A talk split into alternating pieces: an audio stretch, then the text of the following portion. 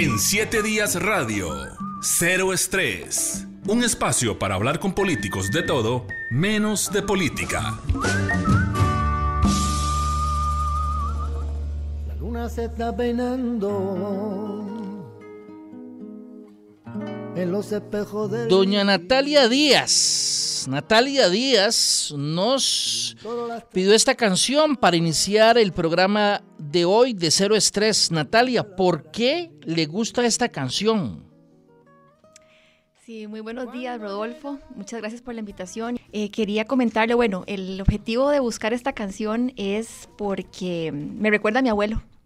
A su abuelo. A mi abuelo materno. Es una canción que me cantaba desde niña. Es una canción bastante antigua. Pareciera que es reciente, pero creo que data del año 1902, más o menos. No, hombre, ¿tanto? Tanto, es de un cantautor español, según tengo entendido, y, y, es una canción bastante vieja y me gusta muchísimo porque me recuerda a él, me la cantaba desde niña y, y, es algo que atesoro en todo, bueno, en todos los ámbitos de la vida realmente. Hay varias versiones. Uh -huh. Esta es de Gypsy Kings, pero entiendo que hay otros artistas, ¿verdad? Hay grupos que Sí, la... hay otros artistas, bueno, fabulosos Cadillacs, Ajá. también están, no recuerdo ahorita cuáles otros hay, yo me la sé, digamos, por Gypsy Kings, pero sí, es una canción que realmente me llega al corazón porque lo recuerdo a él con muchísimo cariño, ha sido como un padre, un segundo padre en mi vida, y él falleció en diciembre del año pasado, lamentablemente, entonces quería escogerla por ese motivo. ¿Cómo se llamaba? Jaime Quintana. Jaime Quintana. Así es. Eh, abuelo Materno, materno. Ok, bueno. Jaime Quintana. Así, así empezamos nuestro programa de hoy. De verdad, muchas gracias por aceptar nuestra invitación para hablar de todo, de todo menos de política. Y yo sé que con alguien que aspira a la presidencia como usted, eh, evidentemente es difícil un poco cambiar el disco duro, aunque sea unos minutos, para conversar con periodistas de temas que no son política que no son propiamente política electoral y propuestas, ideas.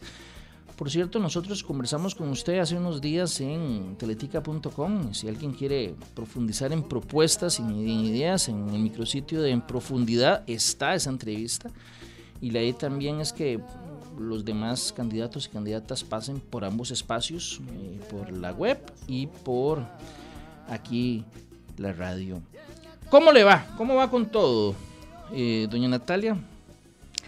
Pues trabajando muy fuerte, muy contenta, motivada, con ganas de, de que este proyecto de Unidos Podemos a nivel nacional eh, haga un excelente papel. Yo siento que tenemos todas las condiciones para hacerlo y realmente muy motivada porque cada vez son más las personas que nos apoyan y se acercan y, y por supuesto que cansada también. Esto es un tema de que requiere de muchas fuerzas. ¿Cuál es su jornada sí. normalmente? ¿A qué hora se levanta? A las 5 de la mañana, más o menos. Siempre. Sí, entre 5, 5 y 30. ¿Sábado y domingo también? Sí, normalmente seis, a veces un poquito más tarde, seis y media, porque vamos de visitas a comunidades y demás, entonces me levanto temprano. Siempre me he levantado muy temprano realmente, entonces siempre inicio como a las 5, 5 y 30, hago ejercicios unas uh -huh. tres o cuatro veces por semana y ya después comienza el día. ¿Y se acuesta temprano o son esas jornadas larguísimas? Dependiendo, hay días que me acuesto tipo 10 y media de la noche, otros 11, 11 y media. Trato de no, no acostarme muy tarde, aunque a veces es difícil, ¿verdad? Lograrlo.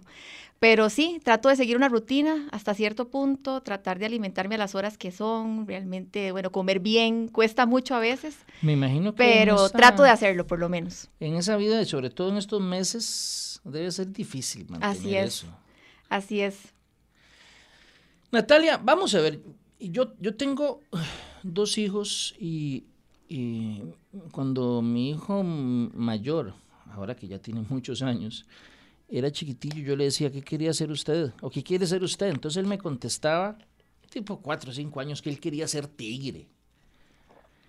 Y ayer le pregunté a mi hijo menor, que tiene nueve años, y me dijo que él quiere ser cineasta. Quiere ser dos cosas, ¿eh? quiere ser cineasta, pero también quiere ser empresario de una gran corporación de investigación para ir a Marte o que tenga que ver con el espacio. Yo de chiquitillo quería ser periodista. Y alguna otra loquera que se le ocurre a uno, agente secreto y todo, de chiquitillo. Pero yo no conozco a nadie que de chiquitillo, yo por lo menos no conozco a alguien que desde chiquitillo o chiquitilla dijera, yo quiero ser presidenta. ¿Qué quería usted ser chiquitilla? Cuando yo chiquitilla, seis, cinco años, tal vez sus primeros, sus primeros recuerdos. ¿Qué es lo que tenía en mente? Bueno, la política siempre ha estado presente en mi vida, Rodolfo, desde que tengo uso de razón. En mi familia se habla de eso siempre, mis papás siempre se han involucrado de alguna otra manera. No necesariamente un cargo de elección popular, pero sí en el día a día de la política, el estar informados. Yo empecé muy pequeña siendo guía. Me encantaba ir a los centros de votación en Punta Arenas, en la escuela de Elia Urbina.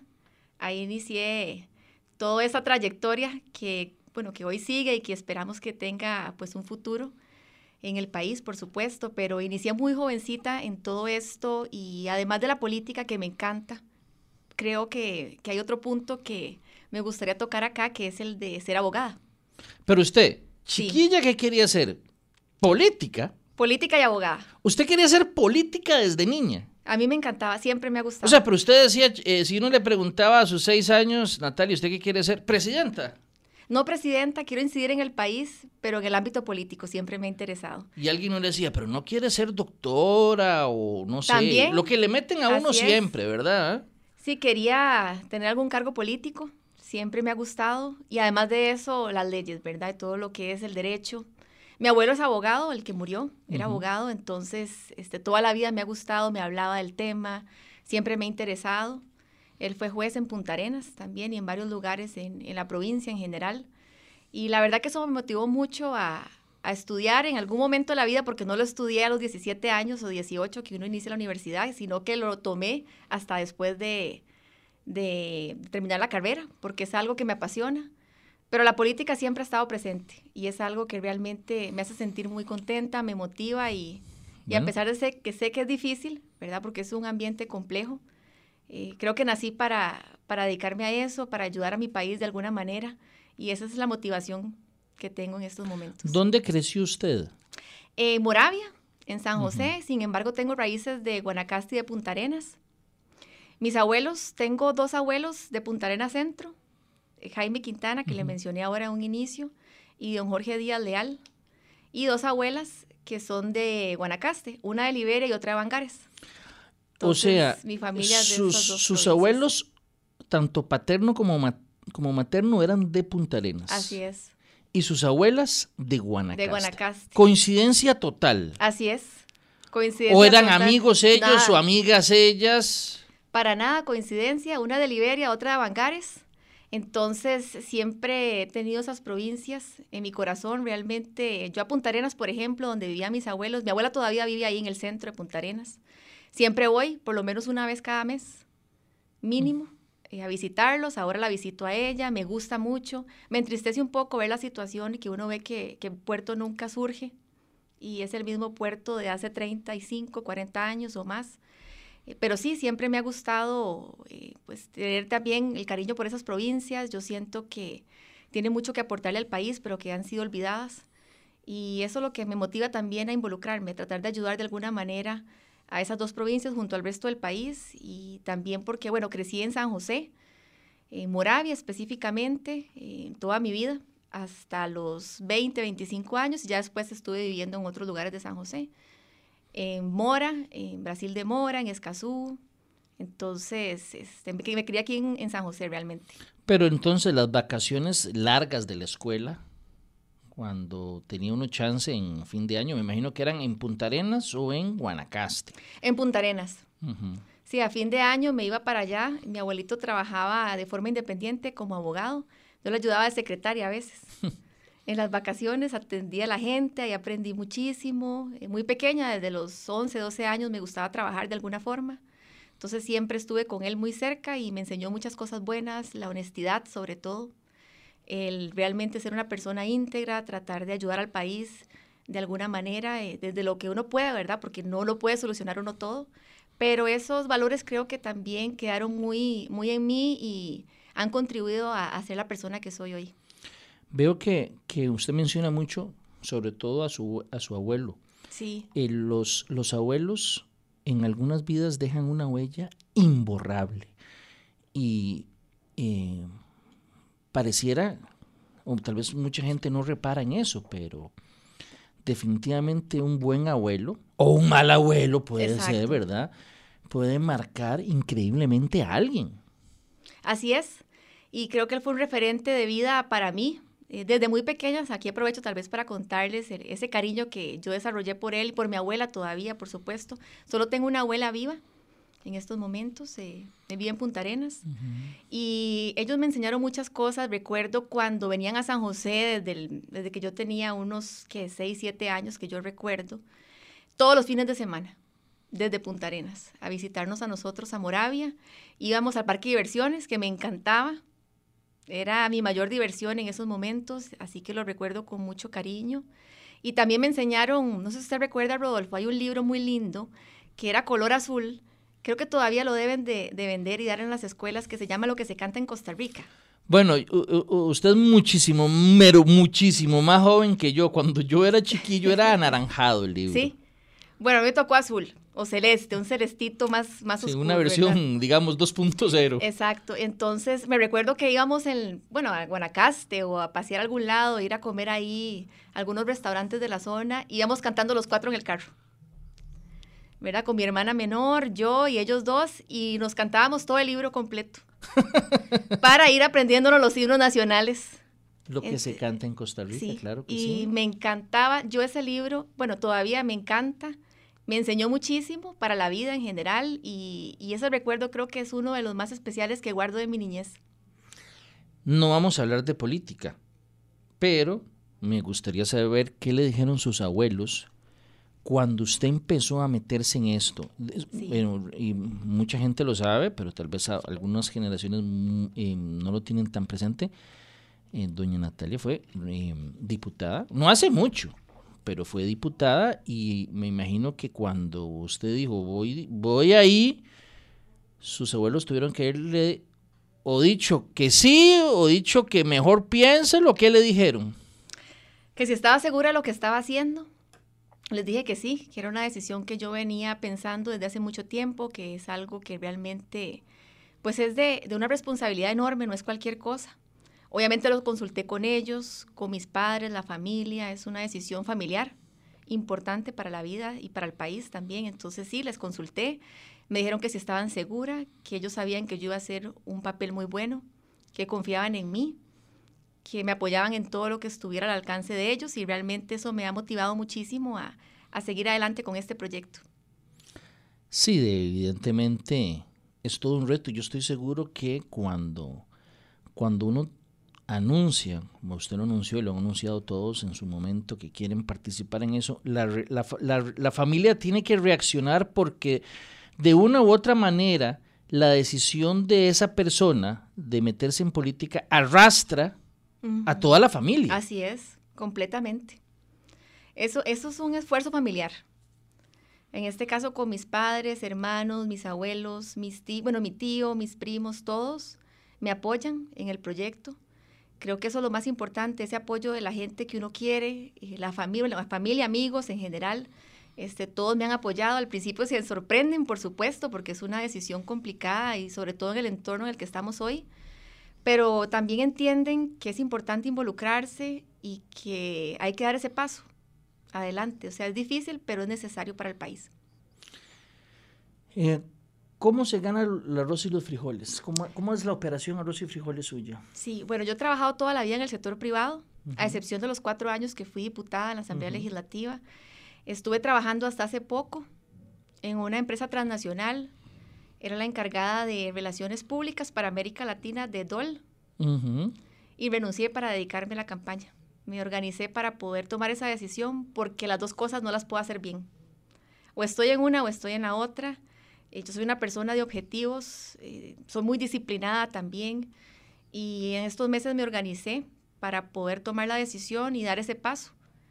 Y ojalá que la gente pueda apoyarnos en este proyecto, que realmente es positivo para Costa Rica y que además es un proyecto con una visión muy clara y a largo plazo. Me dijo que a usted le gustaba el derecho de niña, pero eh, comprendo que al final la sedujo más la publicidad y mercadeo y, y- una rama distinta. Distinta. ¿Por qué? Bueno, en ese momento eh, creí que era la mejor decisión con la información que tenía en el momento. Me gustaba muchísimo la parte creativa, lo que es la comunicación, es vital. Creo yo que eso es importantísimo en cualquier ámbito de la vida, profesional, personal y demás, a nivel político, por supuesto. Entonces me interesé por la rama de la comunicación ya específicamente y trabajé muchos años eh, como gerente de producto, encargada también de asuntos corporativos y relaciones públicas de una transnacional. En INCAE también trabajé un tiempo en la parte de, de lo que es desarrollo de programas para clientes, digamos, in-house que se llaman, que es para desarrollo de habilidades gerenciales y ese tipo de, de iniciativas. Y todo tiene relacionado del tema de comunicación, que para mí es algo muy importante y por eso tomé la decisión de estudiar esa carrera. Ya luego, después de la Asamblea Legislativa, retomé el tema también del derecho, que me encanta. Eh, inicié la carrera, pero después abandoné debido a que ahorita estoy involucrada en la campaña al 100%.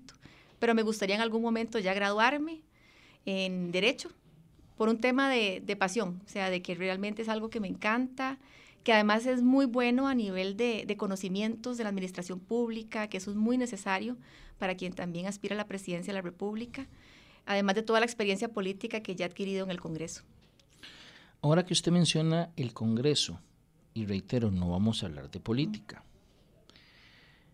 pero, ¿qué, vamos a ver, qué lección de vida deja pasar por la Asamblea Legislativa? Algo que usted aprendiera no de política, sí, ni de política pública, sino de relaciones humanas, de lealtades o deslealtades, del rostro de la gente en el poder o, o la amistad, o qué cosas para la vida le, le, dejó usted pasar por la Asamblea Legislativa. Bueno, yo creo que el respeto hacia los demás. Yo siempre he sido una persona muy respetuosa de quien opina distinto. No suelo hacer ataques personales, sino a las ideas. Y eso me reforzó el Congreso que uno debe respetar a los demás. Quizás hay personas que no lo hacen, pero me parece que es una de las principales enseñanzas, porque podemos pensar muy diferente, un partido del otro. Pero yo me llevo muy bien con todos. Realmente creo que ha sido una característica importante y que eso es muy necesario también para la negociación a nivel de una presidencia de la República, eventualmente el Congreso. Todo eso implica eh, la tolerancia, el respeto que se ha venido perdiendo lamentablemente, Rodolfo con todo esto que ha habido, bueno, la polarización en temas, redes sociales, eh, yo creo que hay que volver a esto, a realmente respetarnos como seres humanos que somos todos. Y, y, realmente de ahí también surge el nombre de Unidos Podemos, porque creo que unidos podemos sacar el país adelante y si no lo hacemos de forma respetuosa va a ser muy difícil. Así que eso me enseñó que las ideas se defienden, pero no se atacan a las personas. Ahora bien, hay una visión desde afuera del, de la Asamblea del ciudadano y la ciudadana que en muchas ocasiones imagina o tiene la idea de que eh, hay mucha intriga en la asamblea entre los diputados y diputadas, de que hay mucha traición en el sentido de que alguien dice, sí, yo te apoyo con esto y a la hora de los balazos, entiendas, a la hora de la votación no, se, no pasa. Entonces hay una visión de que eh, hay una intriga, intrigas de palacio en la asamblea. Es falsa esa impresión que tienen muchos o, o, o, no? Bueno, yo siempre he sido una persona muy directa y eso creo que me caracterizó también en la Asamblea Legislativa. Yo, si no estoy de acuerdo con algo, yo lo digo. Lo digo con respeto, entendiendo que hay diferencias entre las opiniones de todas las personas ahí presentes. Eh, yo soy una persona que me gusta decir las cosas de frente, y no me gusta andar hablando mal de los demás, ni mucho menos, y, y eso me caracterizó, creo yo, en la Asamblea Legislativa para también llevarme bien con todas las fracciones. Puede que haya eso que usted dice en muchos de los casos. ¿Usted sintió alguna vez que la traicionaron? Sí, claro. Sí, Digamos sí que usted mucho. llega y habla con alguien y le dicen, sí, voy a apoyar, en este sentido. y después hacen otra cosa. Y Eso usted no sucede. les llegó a decir, de ¿en qué quedamos? O no, no se da. No pues se... es lo que uno está acostumbrado. Lamentablemente a veces no se da, Rodolfo, pero eso es parte de la dinámica legislativa y, y en el ámbito político, cosa que yo no hago. No me gusta hacerlo. Prefiero ser directa y decir las cosas como son.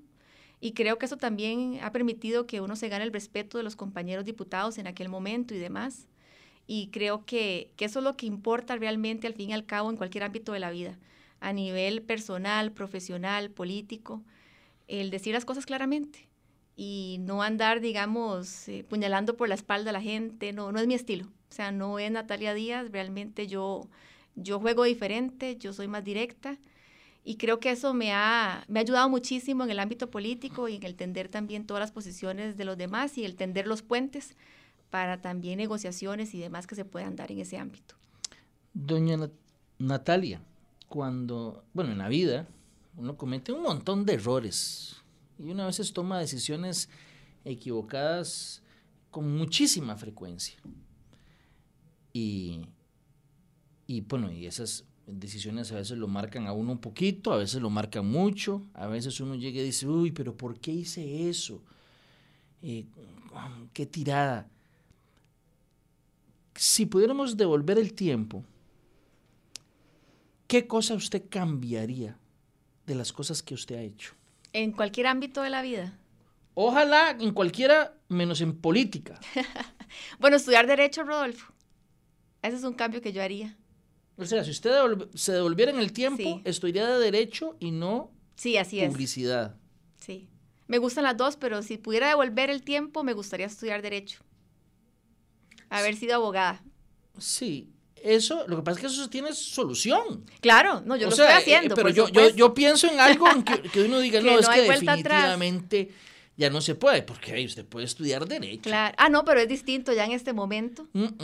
Es mm. distinto porque, porque, digamos, uno pudo haber también desarrollado una carrera en el ámbito del derecho. Me hubiera gustado, me gusta mucho el ámbito contencioso administrativo en el derecho y haber tenido, por ejemplo, un bufete de abogados. Sí, pero le voy a decir algo. Si usted estudiara, por ejemplo, derecho constitucional, usted tendría una enorme ventaja sobre mm, todos los demás alumnos o estudiantes de la clase porque usted ya pasó por donde realmente asustan. Así es. Y comprende la dinámica del derecho parlamentario, del constitucional, y no solo eso, muchas leyes que se aprobaron en este país fueron aprobadas por usted dentro de ese grupo de 57. Claro. Entonces, yo más bien creo que... O sea, tiene sus pros y sus contras, podríamos decirlo así, porque ahora uno tiene más madurez y ha pasado por una asamblea y comprende mucho más una carrera que si uno empieza desde los 18 años. Pero no, yo le digo algo que ya ahora sí eh, no hay marcha atrás. El chiquillo que me gustaba en el colegio y que nunca me acerqué a hablar con él. Eh, la beca que salió para ir cuando yo estaba en, la escuela y, o el, ¿cómo se llama? O en el colegio y, decidí no tomarla y, y, me hubiera ido a estudiar, no sé, a Noruega y o sea, una decisión que uno dice, no, sí, ahí ya no hay marcha atrás. Sí. Pues ha, habido experiencias negativas, por supuesto, en la vida de uno, pero yo pienso que todo ha sido positivo. Bueno, pero dígame una, una que usted dice, no, hombre, esto lo hubiera hecho distinto. Vieras que no me arrepiento de nada, Rodolfo. No se arrepiente de nada. No, no, no. No me arrepiento de nada. Sé que hay cosas que uno hubiera hecho diferentes, tal vez. bueno, por ejemplo, este ámbito yo creo que es uno de los principales que yo sí regresaría al tiempo para, estudiar derecho, me encanta. Y aparte de eso, creo que cualquier experiencia negativa en la vida lo ha formado a uno. Sí, soy la persona que soy hoy gracias a todas esas experiencias. Entonces, no, no tendría algo así de, de, que arrepentirme o algo que hubiera hecho distinto porque no estaría en estos momentos en la situación en la que estoy, probablemente si hubiera escogido otro camino.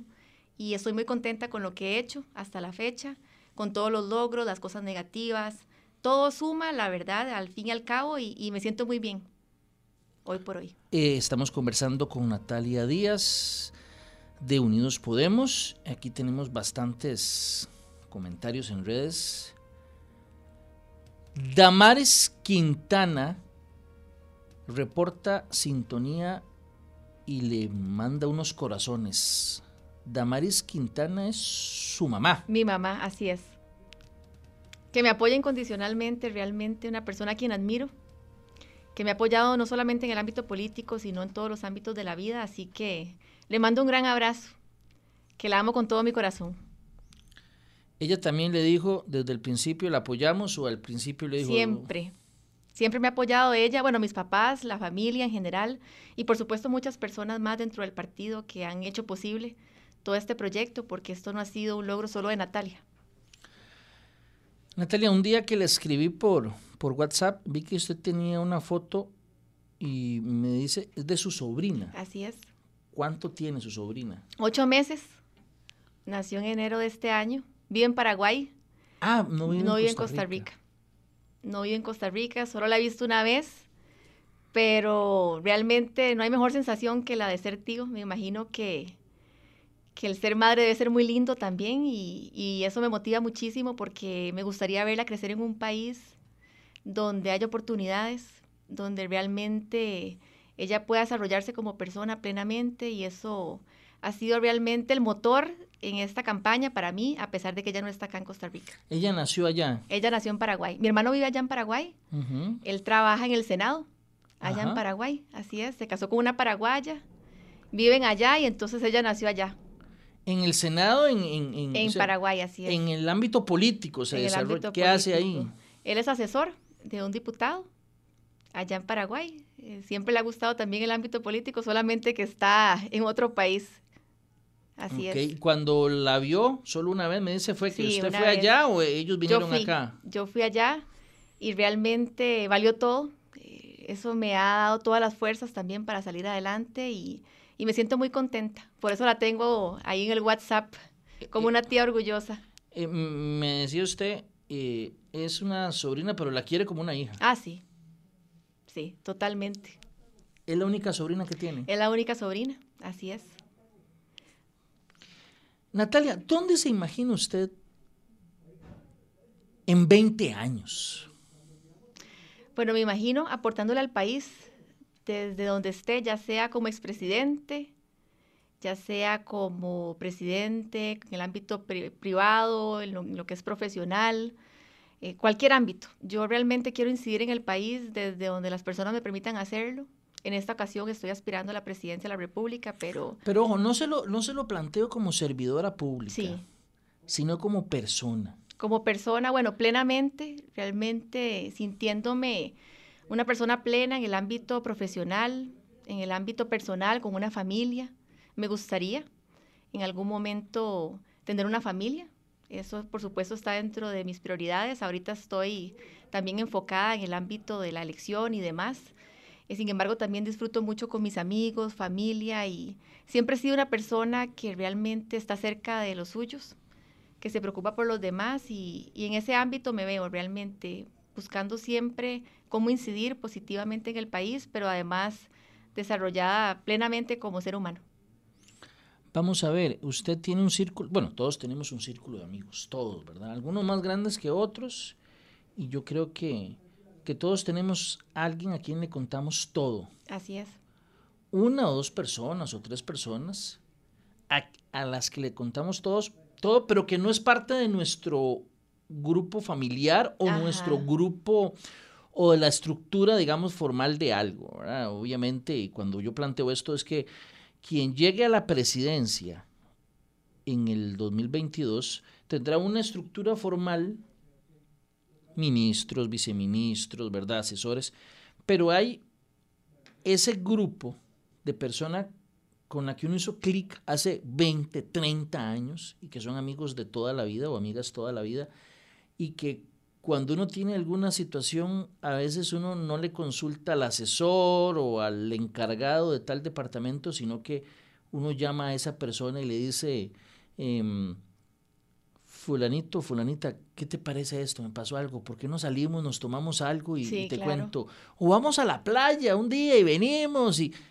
¿Quién es ese grupo cercano que usted tiene y que no sé si lo tiene de hace 20 o 30 años, pero que usted le cuenta todo. Siendo aspirante, siendo eh, hipotéticamente, le contaría todo hipotéticamente siendo presidenta, en fin, ¿quiénes son? Es un grupo, bueno, de tres, cuatro amigos. Realmente son pocos. Soy una persona de, de pocos amigos, pero grandes amigos. Y realmente ellos han estado siempre en los momentos más difíciles de mi vida, en el ámbito político siempre apoyando, por supuesto. Y con ellos disfruto muchísimo. Me gusta mucho una buena cena, ir a cenar con ellos.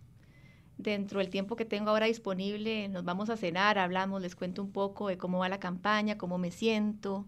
Por teléfono hablamos también. Y realmente me han apoyado mucho porque uno debe de también tener esas personas a las que uno les da todo su cariño, lealtad, les cuenta las cosas que, que realmente le preocupan y que uno como ser humano pues tiene y que siempre necesita el respaldo de alguien, ya sea a nivel de amigos, familiares, la misma familia. Eh, mi madre juega un rol también muy importante aquí, Rodolfo. Yo a ella le cuento todo, ella me apoya muchísimo, no solamente en el ámbito político, sino personal, porque son personas que son bastiones en la vida de uno. Igual mi abuela también ha sido alguien sumamente importante en mi vida, donde yo pues le pido consejos, apoyo. Soy una persona que escucha, que si a mí me dice, mira, este, hace esto, piensa bien las cosas, yo realmente escucho. Eh, soy una persona flexible, abierta a entender cuando algo me dice o me da su buen consejo. Entonces creo que eso me ha permitido también pues llevar todo de la mejor manera, siempre asesorándose, escuchando y, y aprendiendo todos los días, que eso es muy importante. Usted tiene la virtud entonces de que escuche, que está abierta a recibir nuevas Así es. virtudes. Son. Así es. Dígame un defecto. Me cuesta dar segundas oportunidades. ¿Cómo así? Para mí uno de los temas fundamentales es la lealtad. Eh, Las personas pueden tener cualquier defecto, pero la lealtad para mí es innegociable. Y eso para mí es así en el ámbito profesional, personal, político.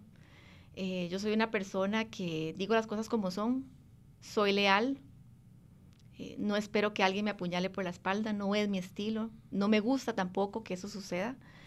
Y soy poco flexible para dar segundas oportunidades cuando esas cosas pasan. O sea, el que mete la pata se Sí, acabó. cue- me cuesta mucho dar una segunda oportunidad.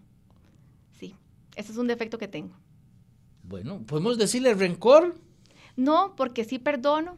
Yo no soy una persona rencorosa. Realmente creo que son circunstancias que se dan en la vida y uno aprende también de esas experiencias. Pero sí, para mí la lealtad es, es algo que, que realmente debe estar presente con la gente que yo quiero, la gente cercana, en el ámbito político, profesional, personal, todo. Oiga, para mí es lo más importante. pero Natalia, qué difícil ese. eh, Es un defecto No, terrible. no, no, y, y le cuento una Sí. cosa. No, no, no. Es un de, porque yo a veces yo he venido eh, aquí, me he sentado con alguien, le he preguntado su peor defecto, entonces dice, soy demasiado perfeccionista. Entonces yo digo, caramba, es que eso no es realmente un defecto. Bú- Búsqueme un defecto feo. Y usted me está diciendo un defecto que eh, implica, digamos, que tiene un enorme peso en una vida porque, Natalia, somos humanos. Sí, claro. Y, exactamente. y es imposible que nadie cometa algún error o meta la pata en algo. Así y como es. humanos también a veces mm, el mundo gira mucho sobre nosotros y creemos que cualquier cosa puede ser, o cualquier cosa no, pero creemos que alguna cosa puede haber sido ya una deslealtad o una traición. Sí, así es. Entonces, yo creo que ese, ese, ese aspecto podría ser, eh, digamos, algo que le, ha, que le ha marcado mucho en su vida. Así es. Pero yo me refiero sobre todo a la lealtad. Digamos, si usted comete algún error sencillo, No, no, digamos, claro, pero yo dentro de lo... O sea, es algo más grave. Tiene que ser algo más grave que traicione mi confianza. O sea, usted le deposita la confianza en alguien Exacto. y esa persona mete la pata. Pero tiene que ser algo muy serio, no es cualquier cosa. ¿Verdad? Algo que uno diga, realmente me hace desconfiar de la persona, ya yo no puedo seguir igual. Ese tipo de cosas me refiero. No es un defecto, digamos, de que usted, por ejemplo, hizo algo pequeño y cometió un error. No, no, eso obviamente uno entiende, yo cometo errores siempre. Sí, O sea, sí, no, ese- no- no- ese- no es tanto el error, no- sino hay una, como dirían, dolosamente. Eh, actué, ya, ya, eh, traicioné a alguien o le falté la lealtad, no por un error, sino porque de verdad quería hacerlo y no quería Y no que, que- Natalia se diera cuenta. Exactamente. Y donde Natalia se da cuenta. Así es, donde hay una mala intención, donde hay una intención de daño. A ese tipo de cosas me refiero. Entonces, si eso sucede, porque para mí la lealtad es muy importante, si yo veo eso, yo pierdo confianza en la persona. Y ahí es donde para mí la segunda oportunidad no cabe. Oiga, Tendría que ser un caso qué muy complicado especial. para una persona que se dedica a la política, Sí, porque es- tiene que sí. sobrar esa deslealtad en el mundo de la política. Bueno, en el mundo real hay deslealtades, es. pero en el mundo de la política, y lo tocábamos hace unos minutos, debe ser Es muy complicado porque, lo- eh, porque es un mundo difícil, donde ganarse el espacio no es sencillo, donde hay muchos rencores de por medio, muchas cosas negativas. O sea, el ambiente es un ambiente hostil en su gran mayoría. Pero a usted le gente- gusta. A mí me gusta porque... Explíquemelo. sí, es, es- es un tema que, que todos los días yo analizo porque no va con mi forma de ser, pero tengo que hacer algo para apoyar al país de alguna manera. O sea, no puedo quedarme sentada, Rodolfo, esperando a que alguien venga y solucione un problema. Yo sé que no lo vamos a solucionar nosotros solos, porque eso es un esfuerzo del país. ¿verdad? El que diga que lo va a hacer solo en cuatro años, no, no, no, no ¿verdad? Eso no va a suceder. Pero necesitamos dar el paso, por lo menos intentarlo, incidir de alguna forma, porque la forma de poder ayudar al país es involucrándose en la toma de decisiones, en cargos de elección popular, en la presidencia, en la asamblea legislativa, en el gobierno local, las comunidades donde usted esté. Yo creo que uno debe tratar de incidir. Y por eso di el paso, a pesar de lo difícil que es, tomando en consideración este tema que acabamos de mencionar. Pero soy una persona también abierta a escuchar, negociadora, no soy una persona que realmente se mantiene en sus posiciones y se aferra, digamos, si no tienen fundamento, no, no, para nada. Yo tengo mis posiciones muy firmes y claras, pero si alguien me convence de lo contrario, yo estoy dispuesta a escuchar. Y creo que eso es lo que le permite a uno también ejercer eh, este rol de candidatura a la presidencia y eventualmente la presidencia de la República, con toda la experiencia previa del Congreso, en el sector público, en el sector privado me he desempeñado desde que tengo, bueno, 19 años, he trabajado toda mi vida, me he preparado para esto. Por eso también soy una persona que, que escucha y entiende que las cosas pueden ir cambiando de la noche a la mañana, que es flexible, pero en estos casos de lealtad con traiciones muy serias, a mí me cuesta muchísimo dar segundas oportunidades. Nos quedan unos minutitos y quería eh, tal vez una última consulta, Natalia. ¿Qué es lo, peor que han dicho de usted que es mentira? O sea, y, uno ve en redes, usted no es, no es tan atacada como otros candidatos o candidatas, pero siempre diga, aparece algo por ahí, algo por allá. ¿Qué es lo que se ha dicho de usted que usted dice, vea, de todo lo que han dicho, esta es la peor mentira y la que más me duele? Más que algo puntual, yo diría que nos metan a todos en el mismo saco.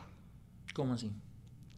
Que por ser alguien que está aspirando a la presidencia o ser político, entonces sea sinónimo de ladrón, corrupto, este, vagabundo. yo creo que eso no está bien porque hay gente en política que realmente quiere incidir positivamente, que queremos hacer las cosas bien, que no andamos buscando un beneficio propio, que lo que queremos es aportar al país desde donde estemos y donde la gente permita que estemos.